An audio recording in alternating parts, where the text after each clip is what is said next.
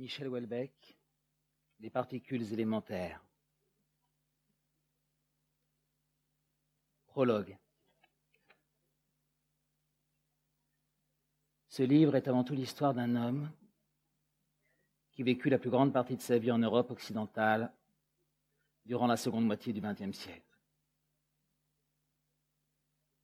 Généralement seul, il fut cependant de loin en loin en relation avec d'autres hommes. Il vécut en des temps malheureux et troublés, le pays qui lui avait donné naissance basculait lentement mais inéluctablement dans la zone économique des pays moyens pauvres, fréquemment guettés par la misère. Les hommes de sa génération passèrent en outre leur vie dans la solitude, l'amertume, les sentiments d'amour, de tendresse et de fraternité humaine avaient dans une large mesure disparu. Dans le rapport mutuel, ses contemporains faisaient le plus souvent preuve d'indifférence, voire de cruauté. Au moment de sa disparition, Michel Dzerzhinsky était unanimement considéré comme un biologiste de tout premier plan, et on pensait sérieusement à lui pour le prix Nobel. Sa véritable importance ne devait apparaître qu'un peu plus tard. À l'époque où vécut Dzerzhinsky, on considérait le plus souvent la philosophie comme dénuée de toute importance pratique, voire d'objet. En réalité, la vision du monde la plus couramment adoptée à un moment donné par les membres d'une société détermine son économie, sa politique et ses mœurs. Les mutations métaphysiques, c'est-à-dire les transformations radicales et globales de la vision du monde adoptées par le plus grand nombre, sont rares dans l'histoire de l'humanité. Par exemple, on peut citer l'apparition du christianisme. Dès lors qu'une mutation métaphysique s'est produite, elle se développe sans rencontrer de résistance jusqu'à ses conséquences ultimes. Elle balaie sans même y prêter attention les systèmes économiques, politique, les jugements esthétiques, les hiérarchies sociales. Aucune force humaine ne peut interrompre son cours. Aucune autre force que l'apparition d'une nouvelle mutation métaphysique. On ne peut pas spécialement dire que les mutations métaphysiques s'attaquent aux sociétés affaiblies déjà sur le déclin lorsque le christianisme apparut. L'Empire romain était au fait de sa puissance, suprêmement organisé, il dominait l'univers connu, sa supériorité technique et militaire était sans analogue. Cela dit, il n'avait aucune chance. Lorsque la science moderne apparut, le christianisme médiéval constituait un système complet de compréhension de l'homme et de l'univers. Il servait de base au gouvernement des peuples, produisait des connaissances et des œuvres, décidait de la paix comme de la guerre, organisait la production et la répartition des richesses. Rien de tout cela ne devait l'empêcher de s'effondrer. Michel Dzerzhinsky ne fut ni le premier ni le principal artisan de cette troisième mutation métaphysique, à bien des égards la plus radicale, qui devait ouvrir une période nouvelle dans l'histoire du monde. Mais en raison de certaines circonstances tout à fait particulières de sa vie, il en fut un des artisans les plus conscients, les plus lucides.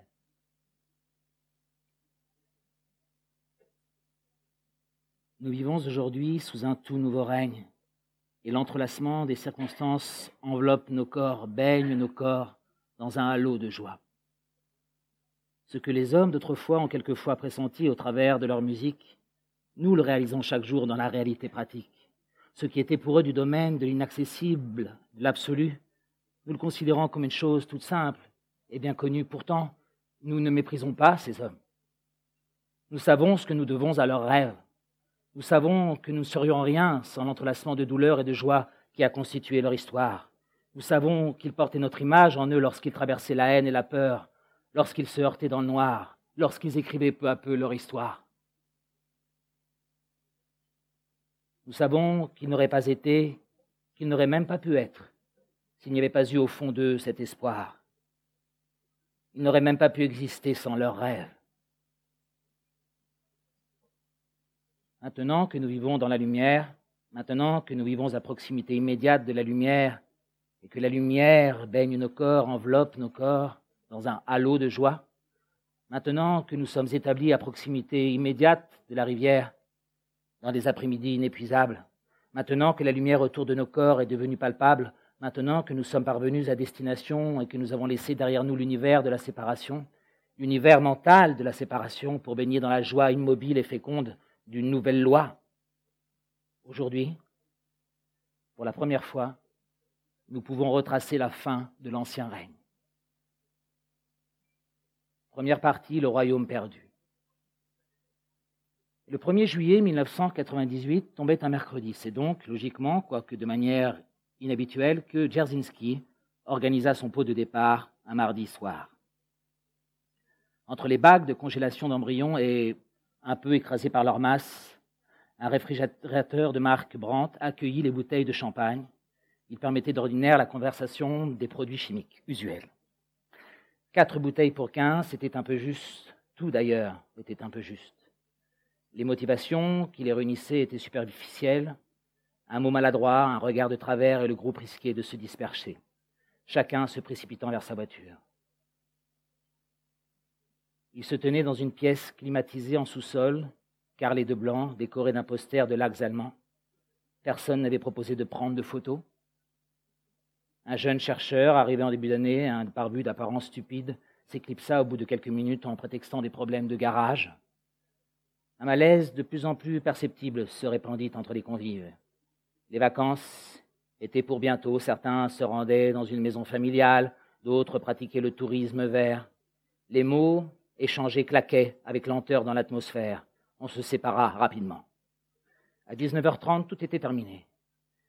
Dzerzhinsky traversa le parking en compagnie d'une collègue aux longs cheveux noirs, à la peau très blanche, aux seins volumineux. Elle était un peu plus âgée que lui. Vraisemblablement, elle allait lui succéder à la tête de l'unité de recherche. La plupart de ses publications portaient sur le gène DAF3 de la drosophile. Elle était célibataire. Debout devant sa Toyota, il tendit une main à la chercheuse en souriant. Depuis quelques secondes, il prévoyait d'effectuer ce geste, de l'accompagner d'un sourire. Il s'y préparait mentalement. Les paumes s'engrenèrent en se secouant doucement. Un peu plus tard, il songea que cette poignée de main manquait de chaleur. Compte tenu des circonstances, ils auraient pu s'embrasser comme le font les ministres ou certains chanteurs de variété. Les adieux consommés, il demeura dans sa voiture pendant cinq minutes qui lui parurent longues. Pourquoi la femme ne démarrait-elle pas? Se masturbait-elle en écoutant du Brahms? Songeait-elle au contraire à sa carrière, à ses nouvelles responsabilités, et si oui, s'en réjouissait-elle? Enfin, la golf de la généticienne quitta le parking. Il était de nouveau seul. La journée avait été superbe, elle était encore chaude. En ces semaines du début de l'été, tout paraissait figé dans une immobilité radieuse. Pourtant, Jarzynski en était conscient, la durée des jours avait déjà commencé à décroître. Il avait travaillé dans un environnement privilégié, songea-t-il en démarrant à son tour. À la question Estimez-vous vivant à Palaiso bénéficier d'un environnement privilégié? 63% des habitants répondaient oui. Cela pouvait se comprendre, les bâtiments étaient bas, entrecoupés de pelouse, plusieurs hypermarchés permettaient un approvisionnement facile. La notion de qualité de vie semblait à peine excessive concernant Palaiso. En direction de Paris, l'autoroute du Sud était déserte. Il avait l'impression d'être dans un film de science-fiction néo-zélandais vu pendant ses années d'étudiant. Le dernier homme sur Terre après la disparition de toute vie. Quelque chose dans l'atmosphère évoquait une apocalypse sèche. Jarzynski vivait rue Frémicourt depuis une dizaine d'années. Il s'y était habitué, le quartier était calme. En 1993, il avait ressenti la nécessité d'une compagnie, quelque chose qui l'accueille le soir en rentrant. Son choix s'était porté sur un canari blanc, un animal craintif. Il chantait, surtout le matin. Pourtant, il ne semblait pas joyeux. Mais est-ce qu'un canari peut être joyeux? La joie est une émotion intense et profonde, un sentiment de plénitude exaltante ressenti par la conscience entière. On peut la rapprocher de l'ivresse, du ravissement, de l'extase. Une fois, il avait sorti l'oiseau de sa cage. Terrorisé, celui-ci avait chié sur le canapé avant de se précipiter sur les grilles à la recherche de la porte d'entrée. Un mois plus tard, il renouvela la tentative. Cette fois, la pauvre bête était tombée par la fenêtre. Amortissant tant bien que mal sa chute, l'oiseau avait réussi à se poser sur un balcon de l'immeuble en face, cinq étages plus bas. Michel avait dû attendre le retour de l'occupante, espérant ardemment qu'elle n'ait pas de chat. Il s'avéra que la fille était rédactrice à 20 ans. Elle vivait seule et rentrait tard, elle n'avait pas de chat. La nuit était tombée, Michel récupéra le petit animal qui tremblait de froid et de peur, blotti contre la paroi de béton. À plusieurs reprises, généralement, en sortant ses poubelles, il croisa de nouveau la rédactrice. Elle hochait la tête, probablement en signe de reconnaissance. Il hochait de son côté. Somme toute, l'incident lui avait permis d'établir une relation de voisinage. En cela, c'était bien. Par ses fenêtres, on pouvait distinguer une dizaine d'immeubles, soit environ 300 appartements. En général, lorsqu'il rentrait le soir, le canari se mettait à siffler et à gazouiller. Ça durait cinq à dix minutes. Puis il changeait ses graines, sa litière et son eau. Cependant, ce soir-là, il fut accueilli par le silence. Il s'approcha de la cage, l'oiseau était mort, son petit corps blanc déjà froid gisait de côté sur la litière de gravillon. Il dîna d'une barquette de loup au cerfeuil, monoprix gourmet, qu'il accompagna d'un Valdépénias médiocre. Après une hésitation, il déposa le cadavre de l'oiseau dans un sac plastique qu'il lesta d'une bouteille de bière et il jeta le tout dans le vide ordure. Que faire d'autre? Dire une messe? Il n'avait jamais su où aboutissait ce vide ordure à l'ouverture exiguë mais suffisante pour contenir le corps d'un canari. Cependant, il rêva de poubelles gigantesques remplies de filtres à café, de raviolis en sauce et d'organes sexuels tranchés, de vers géants aussi gros que l'oiseau, armé de becs, et qui attaquait son cadavre. Ils arrachaient ses pattes, déchiquetaient ses intestins, crevaient ses globes oculaires. Il se redressa dans la nuit en tremblant. Il était à peine une heure et demie, il avala trois Xanax. C'est ainsi que se termina sa première soirée de liberté. Le 14 décembre 1900, dans une communication faite à l'Académie de Berlin, Max Planck introduisit pour la première fois la notion de quantum d'énergie qui devait jouer un rôle décisif dans l'évolution ultérieure de la physique. Entre 1900 et 1920, sous l'impulsion principalement d'Einstein et de Bohr, des modélisations plus ou moins ingénieuses tentèrent d'accorder le nouveau concept au cadre de théories antérieures. Et ce n'est qu'à partir du début des années 20 que ce cadre apparut irrémédiablement condamné. Si Niels Bohr est considéré comme le véritable fondateur de la mécanique quantique, ce n'est pas seulement en raison de ses découvertes personnelles, mais surtout de l'extraordinaire ambiance de créativité et d'effervescence intellectuelle, de liberté d'esprit et d'amitié qu'il sut recréer autour de lui. L'Institut de physique de Copenhague, fondé par Bohr en 1918-9, devait accueillir tout ce que la physique européenne comptait de jeunes chercheurs. Heisenberg, Pauli, Born y firent leur apprentissage. Un peu plus âgés qu'eux, Bohr était capable de consacrer des heures à discuter le détail de leurs hypothèses avec un mélange unique de perspicacité philosophique, de bienveillance et de rigueur. Précis, voire maniaque, il ne tolérait aucune approximation dans l'interprétation des expériences, mais non plus aucune idée d'œuvre ne lui paraissait a priori folle, aucun concept classique intangible. Il aimait inviter ses étudiants à le rejoindre dans sa maison de campagne de Tisville, il y recevait des scientifiques, d'autres disciplines, des hommes politiques, des artistes. Les conversations passaient librement de la physique à la philosophie, de l'histoire à l'art, de la religion à la vie quotidienne. Rien de comparable ne s'était produit depuis les premiers temps de la pensée grecque. C'est dans ce contexte exceptionnel que furent élaborés entre 1925 et 1927 les termes essentiels de l'interprétation de Copenhague qui invalidait dans une large mesure les catégories antérieures de l'espace, de la causalité et du temps. Jarzynski n'était nullement parvenu à recréer autour de lui un tel phénomène.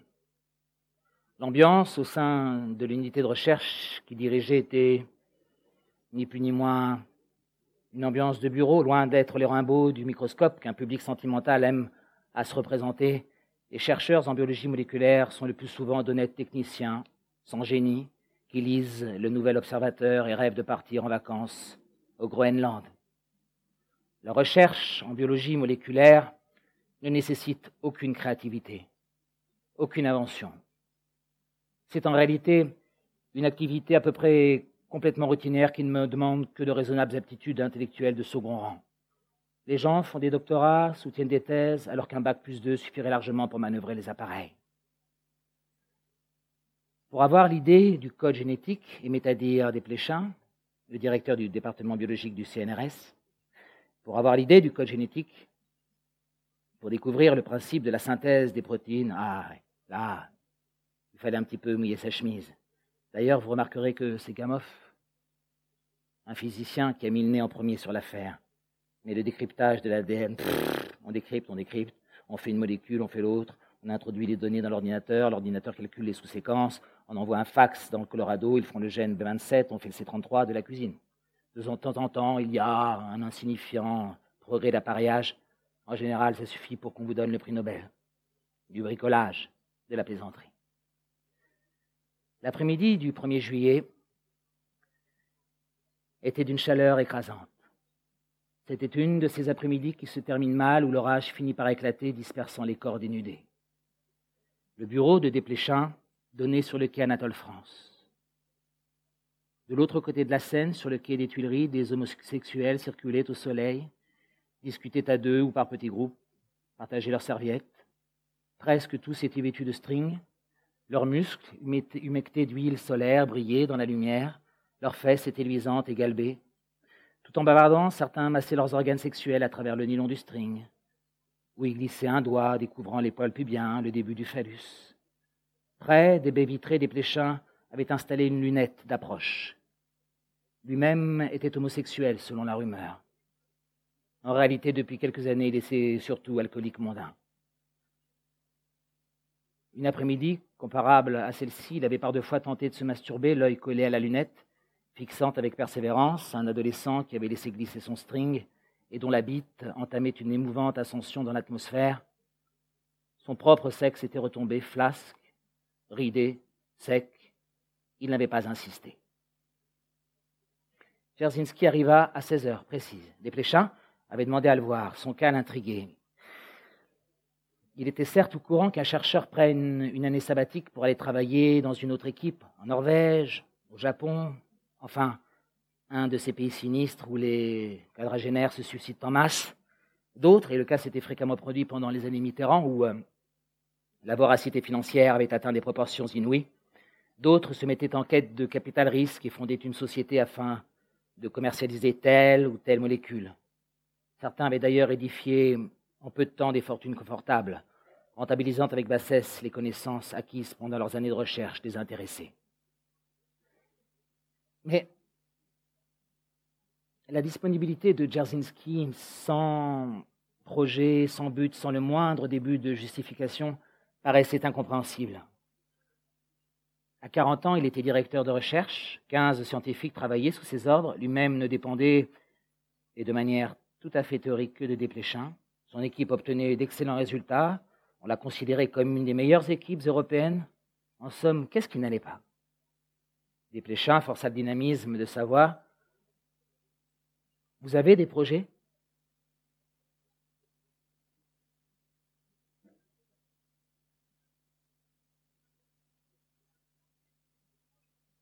Il eut un silence de trente secondes, puis Jarzynski émit sobrement Réfléchir. Ça partait mal. Se forçant à l'enjouement, il relança sur le plan personnel, fixant le visage sérieux, aux traits aigus, aux yeux tristes. Il lui faisait face, il fut soudain terrassé par la honte. Sur le plan personnel, quoi? C'est lui-même qui était allé chercher Derginski quinze ans plus tôt, à l'université d'Orsay. Son choix s'était avéré excellent, d'ailleurs, c'était un chercheur précis, rigoureux, inventif. Les résultats s'étaient accumulés en nombre considérable. Si le CNRS était parvenu à conserver un bon rang européen dans la recherche en biologie moléculaire, c'était en grande partie à lui qu'il le devait. Le contrat avait été rempli largement. Naturellement, termina Desplechin, vos accès informatiques seront maintenus. Nous laisserons en activité vos codes d'accès aux résultats stockés sur le serveur et la passerelle Internet du centre. Tout cela pour un temps indéterminé. Si vous avez besoin d'autre chose, je suis à votre disposition. Après le départ de l'autre, il s'approcha à nouveau des baies vitrées. Il transpirait légèrement. Sur le quai d'en face, un jeune brun de type nord-africain ôtait son short.